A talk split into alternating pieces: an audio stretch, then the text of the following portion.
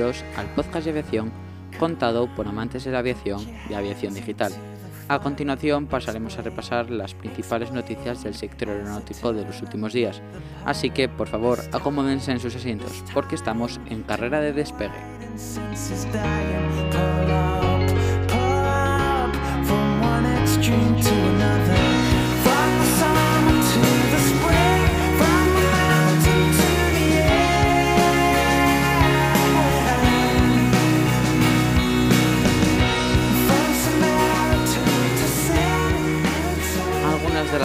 Más importantes de esta semana son Bolsonaro anuncia la compra de dos Airbus A330 MRT para la Fuerza Aérea de Brasil.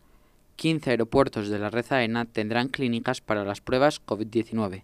El almirante López Calderón asume el puesto de GEMAT. Boeing pierde casi 12.000 millones de dólares en el año 2020.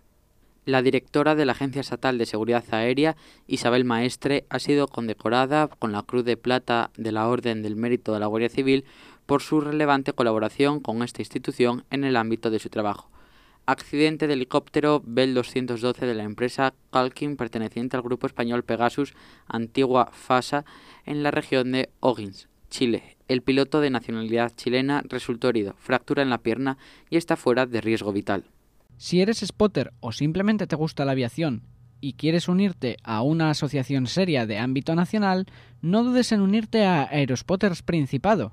Puedes contactarnos a través de Instagram en Aerospotters Principado o en Twitter en Aeroprincipado. ¿A qué esperas? Únete. Ahora sí, pasamos con la primera noticia para el día de hoy. EASA declara que el Boeing 737 MAX es seguro para volver al servicio en Europa.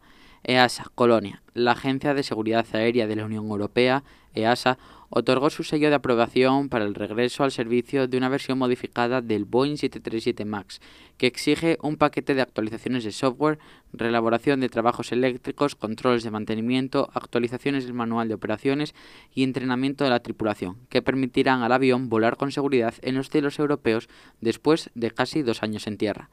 Hemos alcanzado un hito muy importante en un largo camino, dijo el director ejecutivo de EASA, Patrick. Tras un análisis exhaustivo de EASA, hemos determinado que el 737 MAX puede volver al servicio de forma segura. Esta evaluación se llevó a cabo con total independencia de Boeing o de la Administración Federal de Aviación y sin ninguna presión económica o política. Hicimos preguntas difíciles hasta que obtuvimos respuestas y presionamos para encontrar soluciones que cumplieran con nuestros exigentes requisitos de seguridad. Realizamos nuestras propias pruebas de vuelo y sesiones de simulador y no confiamos en que otros hicieran esto por nosotros. Permítanme aclarar que este viaje no termina aquí, agregó. Tenemos plena confianza en que la aeronave es segura, que es la condición previa para dar nuestra aprobación. Pero continuaremos monitoreando de cerca las operaciones del 737 MAX a medida que la aeronave reanude el servicio. Paralelamente y ante nuestra insistencia, Boeing también se ha comprometido a trabajar para mejorar aún más la aeronave a medio plazo, con el fin de alcanzar el nivel de seguridad aún mayor. El Boeing 737 MAX quedó en tierra en todo el mundo en marzo del 2019, después del segundo de dos accidentes en solo seis meses, que en conjunto se cobraron 346 vidas. La causa principal de estos trágicos accidentes se remonta al software conocido como MCAS, Sistema de Aumento de Características de Maniobra, destinado a facilitar el manejo del avión. Sin embargo, el MCAS, guiado por un solo sensor del ángulo de ataque alfa Oscar alfa, se activaba repentinamente si este sensor funcionaba mal, empujando el morro de la aeronave hacia abajo varias veces. En ambos accidentes los pilotos finalmente perdieron el control de su avión, lo que resultó en un accidente con pérdida total de la aeronave. Las condiciones de EASA para la vuelta al servicio ahora se cumplen. En los días posteriores a la puesta en tierra, EASA estableció cuatro condiciones para el regreso del servicio de la aeronave. Las causas de los dos accidentes, Juliet Tango 610 y Eco Tango 302, estuvieran suficientemente claras. Los cambios de diseño propuestos por Boeing para abordar los problemas destacados por los accidentes estén aprobados por la EASA y su realización es obligatoria la EASA haya completado una revisión de diseño ampliada e independiente. Las tripulaciones de vuelo del Boeing 737 MAX reciban la formación adecuada. Para mejorar la transparencia, un informe de cierre publicado por la agencia explica su enfoque y el razonamiento de sus decisiones. Pueden encontrar este informe en nuestra página web. Seguimos. AOPA Spain insiste a la AESA que aclare las competencias de Pegaso. Aviación Digital España. Tal y como adelantábamos en nuestro artículo, la Guardia Civil intenta aclarar la labor de los equipos Pegaso, el comunicado en prensa conjunto de la Guardia Civil y la Agencia Estatal de Seguridad Aérea, AESA, sobre las competencias de los equipos Pegaso, Policía Especialista en Gestión Aeronáutica y Seguridad Operacional, han generado más incertidumbre que aclaraciones. La AOPA Spain, la Asociación de Dueños de Aeronaves y Pilotos, con más de 450.000 socios en 82 países, ha reaccionado enviando una carta a la directora de la AESA, Isabel Maestre, a la que ha tenido acceso Aviación Digital, para que desmienta cualquier duda que pueda originar la nota del prensa del 22 del 1 de 2021 sobre la integridad y ajuste a derecho de toda inspección aeronáutica que se desarrolla en España. AOPA Spain argumenta en su misiva que la afirmación de AESA de que viene empleando los servicios de los equipos Pegaso es una contradicción con su propia respuesta al portal de transparencia, en la que explícitamente dice que AESA no puede designar otro personal para el ejercicio de las actuaciones de inspección como establece el artículo 8 del Real Decreto 98-2009 de 6 de febrero, por el que se aprueba el Reglamento de Inspección Aeronáutica Romeo India Alfa, sino a los funcionarios que se encuentran en relación con los puestos de trabajo. Al igual que Aviación Digital resaltó en su artículo la ambigüedad de la nota de prensa conjunta de la AESA y la Guardia Civil, la OPA se une a este argumentario, ya que considera que cuando se dice que se utiliza el equipo Pegaso para determinados trámites y se toma evidencias en el ejercicio de la actitud inspectora que desarrolla la agencia, no solo se reitera la imprecisión terminológica, sino que se evidencia un reconocimiento de llevar a cabo trámites y recopilación de pruebas o documentos totalmente fuera de ningún amparo legal. AOPA recuerda que las competencias de las fuerzas y cuerpos de seguridad del Estado se recogen en la Ley Orgánica 2-1986 de 13 de marzo y no establece para tal cuerpo ninguna función relativa a la circulación aérea, control de aeronaves ni a la inspección aeronáutica. Al igual que en la anterior noticia, pueden encontrar la carta de la OPA a la ESA y la respuesta de AESA al portal de transparencia en nuestra página web www.aviaciondigital.com. Seguimos. AESA disuelve la comisión que estudiaba los incidentes de tránsito aeronáutico. AESA, España. La Comisión de Estudio y Análisis de Notificaciones de Incidentes de Tránsito Aéreo, CEANITA, ha celebrado el pasado 19 de enero su último pleno, ya que la aprobación del Real Decreto 1088-2020, a través del cual se completa el régimen aplicable a la notificación de sucesos de la aviación civil en línea con lo recogido en el Reglamento de la Unión Europea 376-2014, recoge la suspensión de esta comisión a través de la derogación de su norma constitutiva, la Orden PRE-697-2012. La CEANITA, con distintas denominaciones, ha venido funcionando desde el año 1980 como un grupo de trabajo estable al servicio de las autoridades aeronáuticas, realizando estudios, formulando propuestas de actuación a los órganos administrativos competentes en materia de navegación aérea y publicando anualmente una memoria en la que se recogen las estadísticas de los sucesos notificados y se analiza el riesgo que los mismos comportan para la seguridad aérea. En sustitución a la CEANITA, la Agencia Estatal de Seguridad Aérea habilitará los mecanismos que articulen la cooperación de las organizaciones y profesionales aeronáuticos en el análisis de sucesos, entre otros mediante la constitución de un grupo de trabajo que cuente con expertos designados por las organizaciones participantes en la CEANITA, así como otras organizaciones y profesionales que pudieran verse concernidos por los respectivos sucesos, y extienda su colaboración más allá de los sucesos de tránsito aéreo, potenciando una mayor implicación del sector en el sistema de notificación de sucesos. Malestar del Colegio de Pilotos por la decisión. El Colegio Oficial de Pilotos ha lamentado a través de las redes sociales la disolución de la CEANITA, ya que consideran que esta comisión era una herramienta de mejora de la seguridad y ha hecho una gran labor de análisis y prevención de incidentes del tránsito aéreo.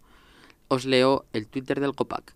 Lamentamos la disolución de la CEANITA, una herramienta de mejora de la seguridad eficaz y transparente, en la que los pilotos estábamos representados a través del COPAC, que ha hecho una gran labor de análisis y prevención de incidentes de tránsito aéreo. Seguimos con otra noticia.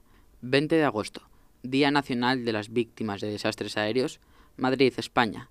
La Asociación de Víctimas del vuelo Juliet Kilo 5022, mayormente conocido como el accidente del vuelo Spanair, lleva desde hace años pidiendo que en España se dedique el día 20 de agosto a la conmemoración de todas las víctimas de accidentes aéreos y a sus familias.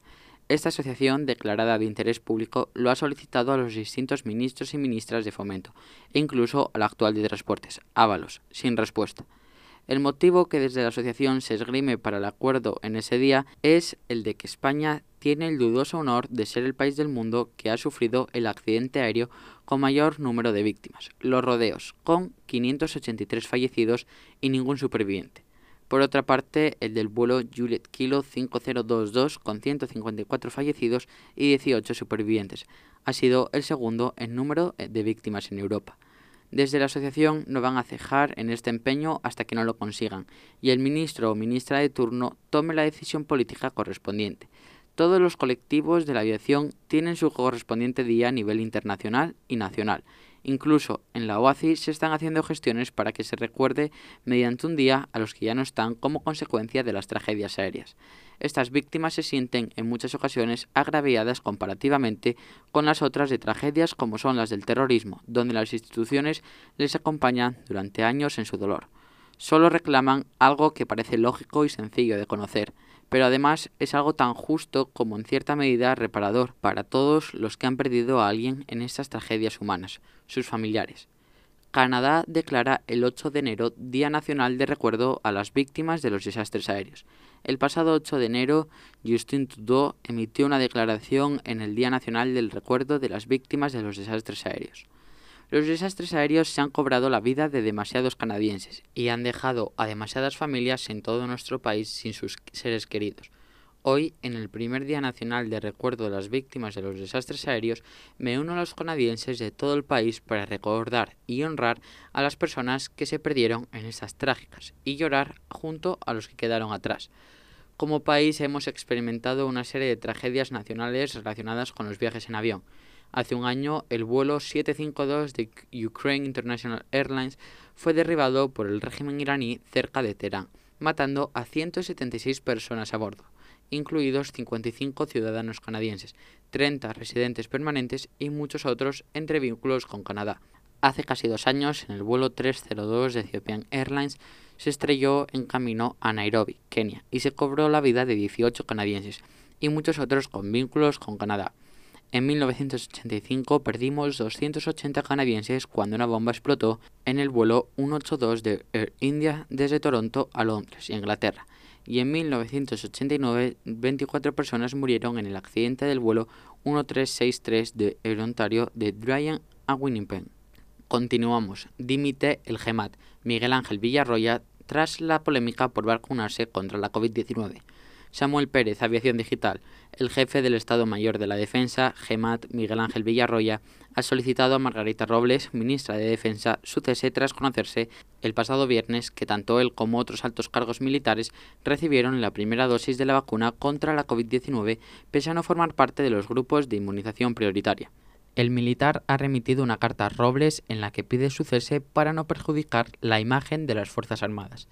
La ministra ha aceptado esta decisión, aunque no se materializará hasta el martes, día en que lo apruebe el Consejo de Ministros.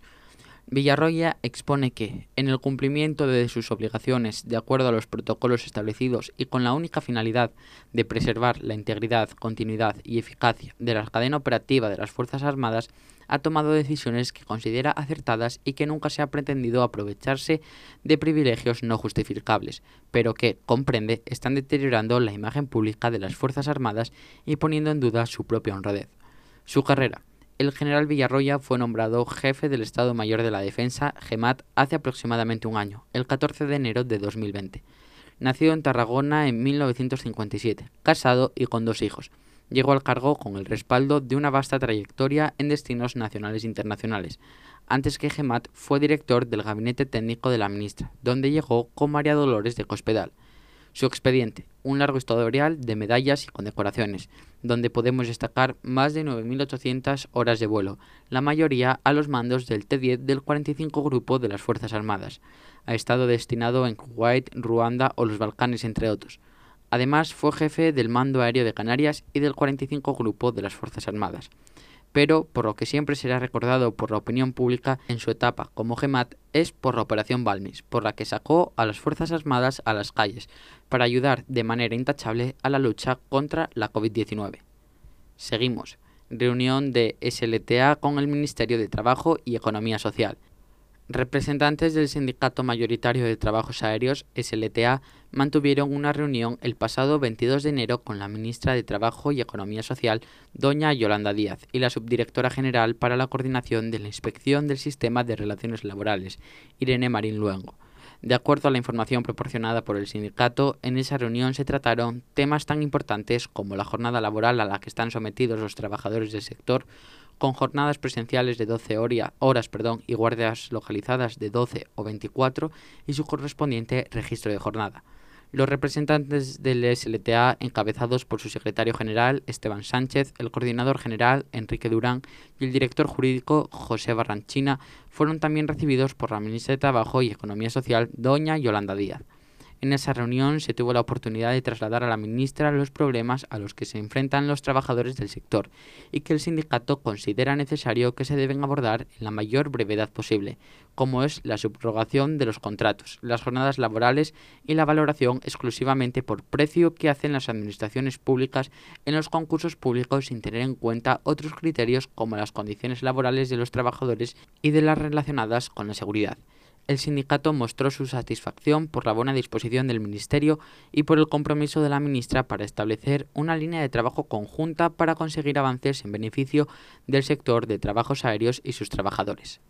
Continuamos. Enaire invertirá 127 millones de euros en 2021 para transformarse tecnológicamente. Enaire, Madrid. El Consejo de Administración de Enaire, gestor nacional de la navegación aérea, ha aprobado ayer el Plan Operativo 2021, que tiene planificada una inversión de 127,1 millones de euros durante este año, que permitirá la transformación tecnológica del espacio aéreo e impulsar la recuperación del sector aeronáutico. Dicha inversión se centrará en la digitalización de los sistemas de control y navegación aérea y en la reestructuración del espacio aéreo y de nuevos conceptos operativos para impulsar la construcción del cielo único europeo. Con esta inversión, Enaire tiene por objetivo superar la crisis y prepararse para la futura recuperación de los vuelos para aumentar la eficacia, sostenibilidad medioambiental y la calidad de los servicios, y facilitar así la recuperación del sector de la aviación. También facilitará su internacionalización, aumentando su competitividad ante los cambios estructurales del sector. De esa inversión, 39,2 millones de euros se destinarán a sistemas digitales de control de tráfico aéreo, Alpha Tango Mike, 19,8 millones a modernización y mantenimiento de infraestructuras, 15,7 millones a optimización de los sistemas de comunicaciones aeronáuticas, 15,3 a la actualización tecnológica de los sistemas de navegación y vigilancia, aproximadamente casi 15 millones, 14,9 a digitalización, desarrollo y soporte de sistemas de tecnología y comunicación, TIC. Una parte de esta inversión, que supone un incremento del 27% con respecto al año pasado, podrá recibir fondos europeos Next Generation, CEF y Horizonte 2020. El esfuerzo inversor de Naire, contemplado en los presupuestos generales del Estado de 2021, permitirá al proveedor de servicios de navegación aérea disponer de mayor fortaleza una vez que se supere la actual crisis del sector.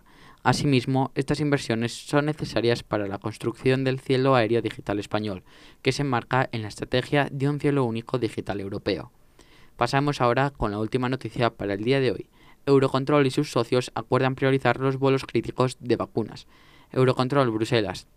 Eurocontrol ha unido fuerzas con una amplia gama de socios para facilitar la gestión del flujo del tráfico aéreo, Alpha Tango Foxtrot Mike, para las vacunas contra la COVID-19, trabajando en estrecha colaboración con los proveedores de servicios de navegación aérea Alpha November Sierra Papa, europeos, aerolíneas, aeropuertos, así como la Administración Federal de Aviación, FAA, y NAP Canadá, el Alpha November Sierra Papa canadiense.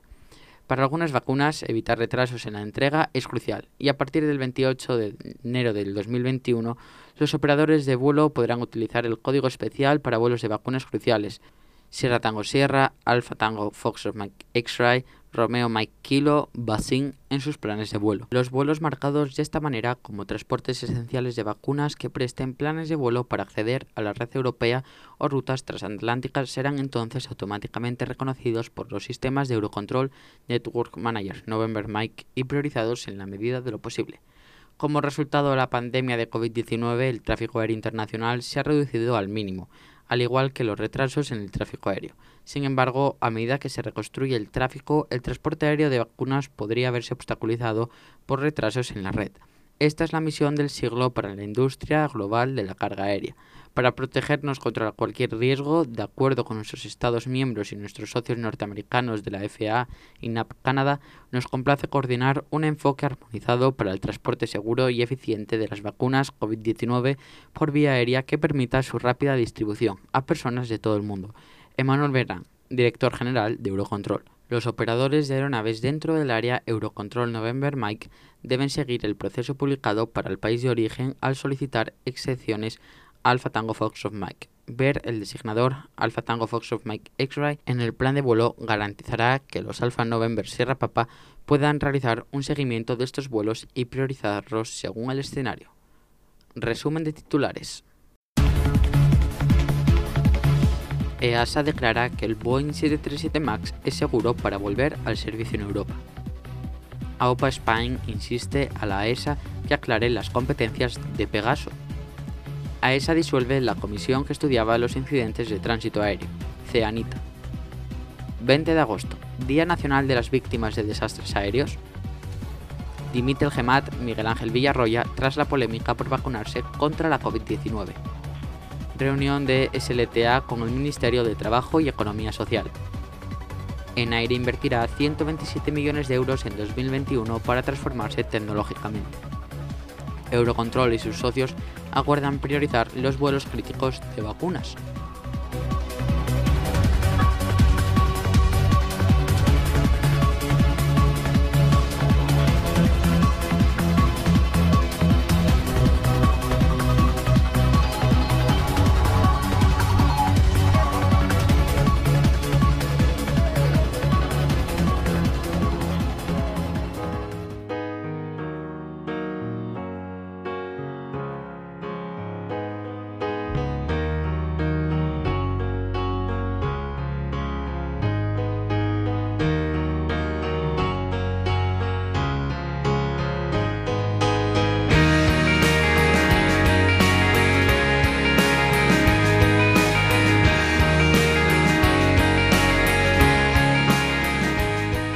Señoras y señores, desgraciadamente este vuelo ha llegado a su fin. Por nuestra parte agradecerles su presencia una semana más y recordarles que nos vemos el próximo sábado. Un saludo y buenos vuelos.